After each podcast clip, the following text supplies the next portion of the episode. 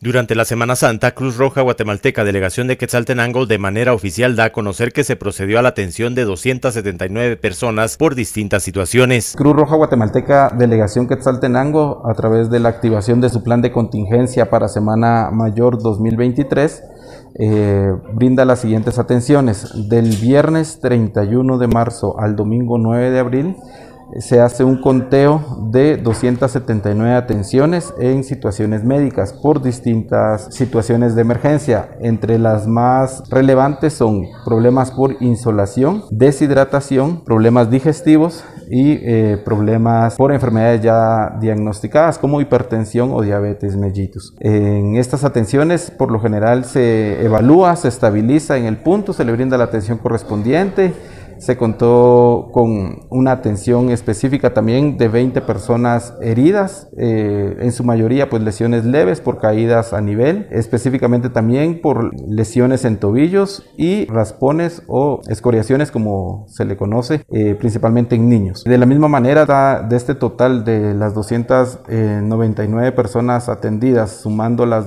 las de atención médica más las 20 heridas, 15 de ellas fueron hospitalizadas, ¿verdad? Trasladadas a los diferentes centros asistenciales de la ciudad de Quetzaltenango. Asimismo, el día domingo se asistió eh, en apoyo al mm, reporte de un niño eh, extraviado. Específicamente se, llega al, se lleva al toldo eh, al menor por personeros de Policía Nacional Civil en conjunto, pues se realiza una búsqueda en jurisdicción del Parque a Centroamérica, encontrando pues a su progenitora y haciendo la, reinserción hacia su contacto familiar, en este caso, ¿verdad? Específicamente siendo la madre, con el apoyo de la Policía Nacional Civil. Este niño aproximadamente tenía, tiene 5 años de edad y esto nos da un total de 300 personas atendidas en lo que se atendió tanto en instalaciones de la Cruz Roja en Quetzaltenango como puesto número uno y el puesto instalado desde el jueves de Semana Mayor hasta el domingo